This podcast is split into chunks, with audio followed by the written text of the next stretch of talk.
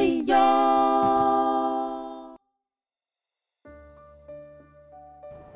嗨，各位听众朋友们，大家好，这里是 Holy 用，我是今天的主持人乔。今日和大家推出平凡人的不平凡单元，玛利亚社会福利基金会画画班的点点星火 Part Two。很荣幸可以邀请 Tina 老师、林明秀老师，就是现在在玛利亚社会福利基金会绘画艺术创作指导老师，接受我们今天的专访。那我们上次听到老师和我们分享，就是呃关于他从一个自闭症的母亲开始去接触这些呃早疗的一些课程，然后呢，为了帮助他的孩子能够更好的去吸收、去学习，他自己也投身在这些学习的过程中，慢慢的、慢慢的这些。呃，这个机构呢就发现，哎，你很适合来将你所学的啊，你的本身的专专长就是艺术方面的专科，来帮助这些孩子能够更进入学习的状况。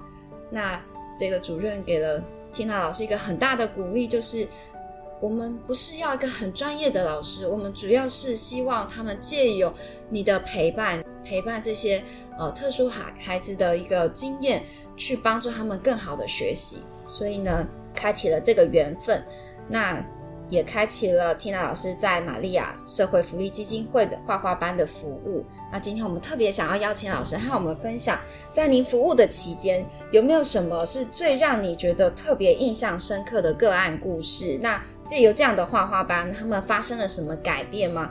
不论是老师啊、学生啊，或者是志工，或者是他们的家庭，有没有什么意外的收获，然后让老师特别印象深刻？嗯呃，画画班里面哦，我们来画画的几个同学里面，呃，有一些让我觉得在整个学习过程里面，让我觉得他转变蛮大的是，像之前有一个婉仪，她年纪比较大，女孩子，但是她的身体方面的疼痛比较多，像她有时候会有一些子宫肌瘤啊、胃痛啊，嗯、像前一阵子她好像有去做胃切。嗯，对，所以后来她今年就诶没有来画画班了，因为就在家里休养。但是她我就印象很深刻的是，她的画作哈很漂亮，她画作很多，因为他学习画画很久了。然后画画是一种他舒压他自己身体疼痛的一种转移，对，它是一种转移的方式。因为有时候他同学哦常常都会说，万一脾气不好，万一很爱生气。万一因为他今天肚子痛，所以我跟他讲话的时候，他都不理我。Oh. 对，对，因为他身体上面的疼痛让他很不舒服。嗯，所以他有时候情绪上面就不太好。可是他来画画班哦，我就觉得他真的转变，尤其是他画画哦，上课前半个小时，他可能真的就是这痛痛，脸臭臭的。嗯，对。但是他的画又很细致嘛，他算是精细。画的很好的那一种，可以画到很细致的。然后他画画画画画到中后期的时候，你都会发现他开始笑了，他开心了。然后他有时候还会旁边那个同学说：“哎，王姨，我这个你帮我把耳朵画一下。”哦，因为他可能画不出来耳朵的那个可是造型，可是婉仪可以很细致的去帮他。对，婉仪说，他就帮他加个两笔。对，然后我就会，我们就会称赞他说：“你看啊，其实婉仪不是爱生气，婉仪也是，嗯，也会帮助别人。他发现其实他，因为他画画是他拿手的嘛，嗯，对。然后他的情绪因为这样就缓和下来了。而且其实我后来发现，婉仪蛮小女人的哦。对，她其实有一些女孩子的细心，然后她会每次上课快结束了哈，都是她主动来帮我收拾。”老师，我帮你小帮手。对对，老师，我帮你把颜料都摆回去。他说：“哎、欸，你你你你那个笔要去洗干净拿回来。”他说：“你，然后帮我监督哦，那个水盆没有摆回去或什么的。嗯”对，所以我觉得，其实他来画画班是让我觉得情绪稳定方面，他让我觉得哦，真的是很有帮助。对，对我而言就看起来就哇，因为原本他进来上课永远都是气冲冲。但是他下课的时候就是笑眯眯，对，不一样，就是上完课 跟下完课就啊，不一样了，他整个心态都开朗回来了。那我今天想分享另外一个男同学，嗯，对中叶的故事。那中叶也是个自闭症，算是我了解的那个类型。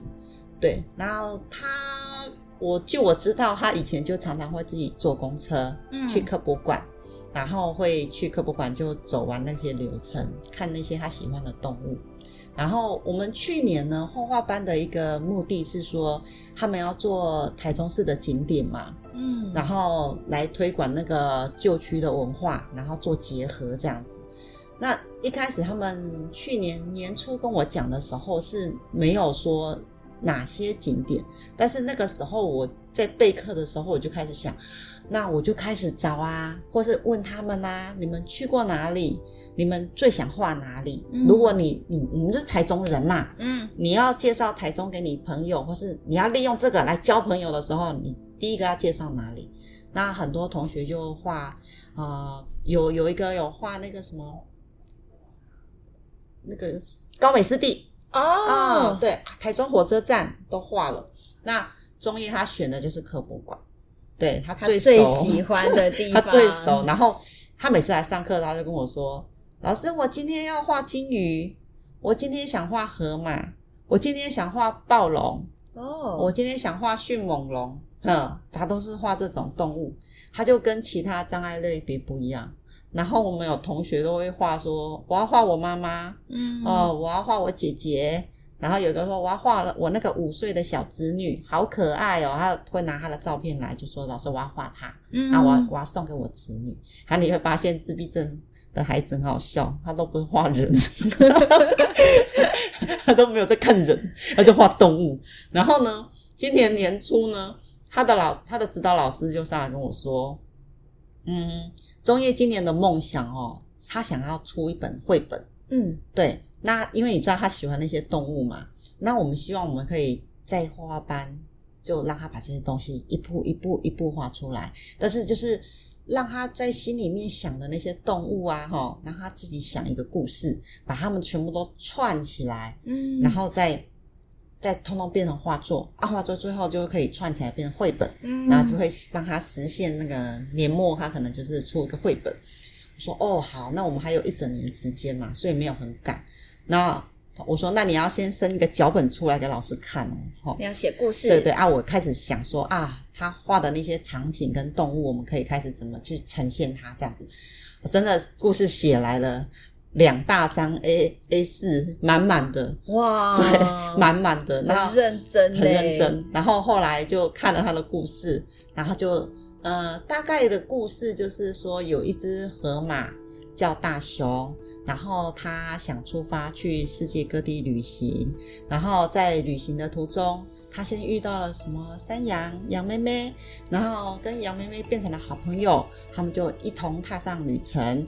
然后又遇到了一只鳄鱼，那鳄鱼在水里面跑出来，把他们吓一跳。那鳄鱼叫雅雅，它都有取名字的，嗯，都有取名字。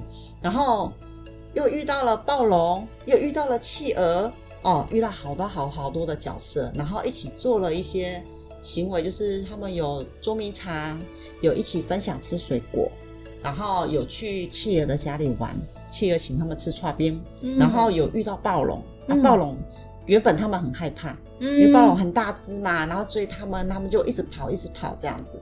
然后最后暴龙跟他们说：“我想跟你们也一起去旅行啊，你们不要怕怕啊。”这样 对。那他那个故事哈，整个结束就是说，啊，大雄后来就跟他们遇到的那些朋友说，约定好说，我们还要以后还要一起去旅行哦。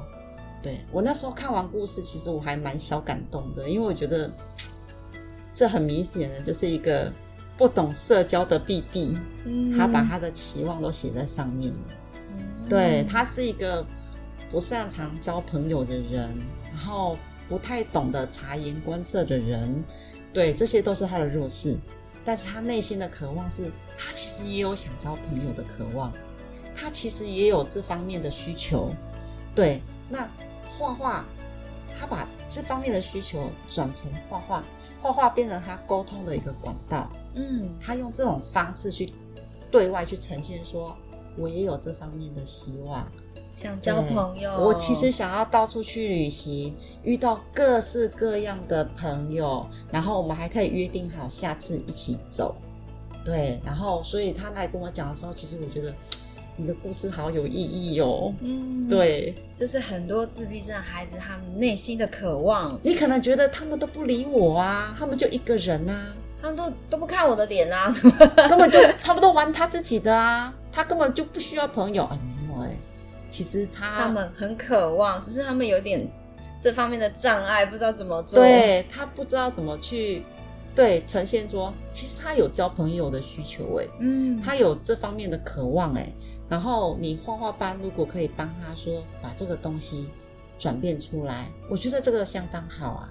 所以他们这一次他们想要推出一个年末的礼盒来找我谈的时候，我就跟他讲，哎，我觉得中叶这个故事还蛮好的，然后跟他们提出构想说啊，因为已经过了大半年了嘛，嗯，他的。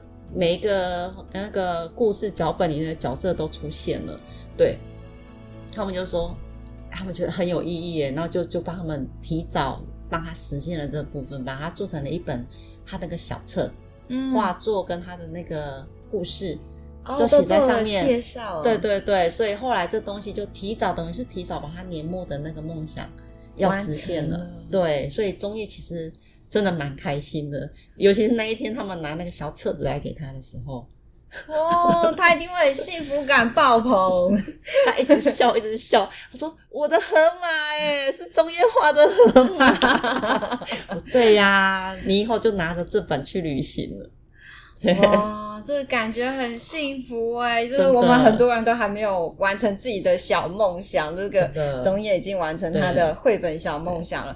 而且很有趣的是，刚才老师提到，他把他的梦想画在他的画里面，他不代表里面的任何一个动物，但是他可把他的渴望很明显的表现出来。他想要出去旅行，他想要去认识更多的人。虽然他真的这方面很。不是他在行的事情。对，你，你仔细听他故事里面哦，他遇到了呃杨妹妹，他遇到了鳄鱼，他们一起玩水，他们一起分享吃各式各样的水果。嗯，分享这件事情对自闭症有点难。哦，对，他们一起做分享。那他又遇到暴龙，那暴龙很凶，追他们。后来他发现暴龙不是这样，嗯，暴龙也想跟他们做朋友。对，所以其实有点像说。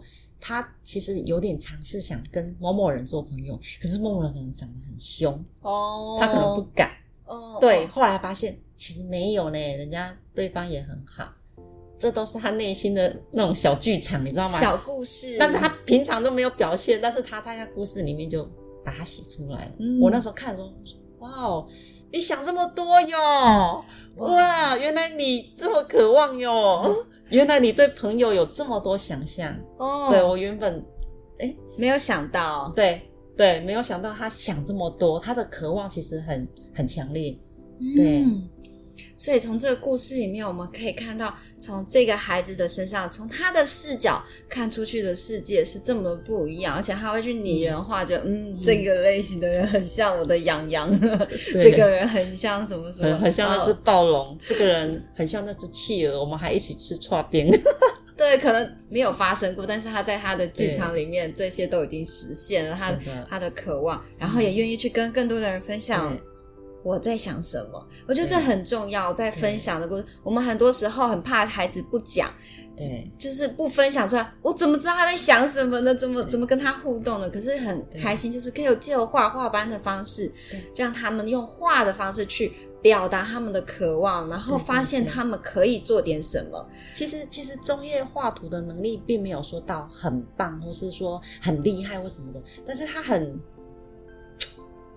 很简单的就呈现一种很纯真的，嗯、对，他虽然说他的那个障碍类别让他有缺陷，让他有遗憾，但是他很在他的画作里面，他真的就是把他这部分的这种缺点都把它扭转过来。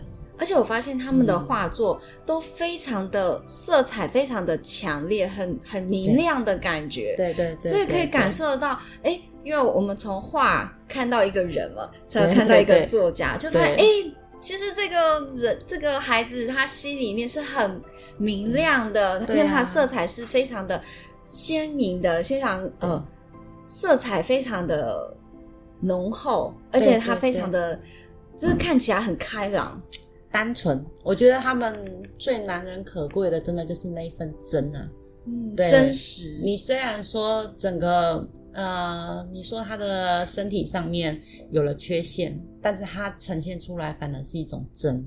更阳光的感觉，嗯、带给别人一种很快乐和希望的感觉。对对对，他的那个人性里面的真，在这个画画班里面，他呈现的很很明显，他就是很表达的跟你讲他的喜欢，他的开心，嗯，他的渴望，对他的需求，他都把它讲出来、嗯。而且像前面一个故事，那个女孩的故事，对，他。将这些疼痛借由画画方式开始去转移，他甚至还可以去服务别人，对，去照顾别人。平常问他，他还会脸很臭，说很凶的回他。他们说哦，婉仪很凶，可是画画班不一样哦，他可以将你，他可以帮同学画两笔，他不是回他很凶，说哎，婉仪好厉害哦，他帮我画耳朵，把耳朵画出来。对，我觉得这个画画班真的非常有意思，就是帮助借由这个。呃，助力帮助他们更活出他们原本的样子，嗯，然后让更多的人可以看见。真的非常的感谢天主，在这些孩子的与众不同里面，更让我们从他们的笑容啊，还有他们的生命故事，看见了天主创造人起初都有着这最纯真的一面。他们的生命在这个世界上有着一种特别的存在。天主教圣人。印度加尔各答的德雷莎修女曾经这么说过：“天主是喜乐，喜乐是祈祷。当你内心充满喜乐，便会冲劲十足，时常想要去做好事。”我们今天真的非常的荣幸，能与玛利亚社会福利基金会有这次公益的合作。在周正道设计师的巧思下，运用画画班充满喜乐的部分作品，融入了我们这次的托特包，将喜乐传递给更多的人。有兴趣的朋友可以看我们的资讯栏连接哟。那今天非常的感谢缇娜老师给我们这么动人的分享。今天的节目我们就在这里结束了。喜欢我们的频道，请多多支持我们，给我们点赞、追踪、按订阅哟。那关于玛利亚社会福利基金会相关的介绍，欢迎大家可以上官网，或者是看他们的 YouTube 频道，你可以知道的更多。我们下次见，拜拜，拜拜。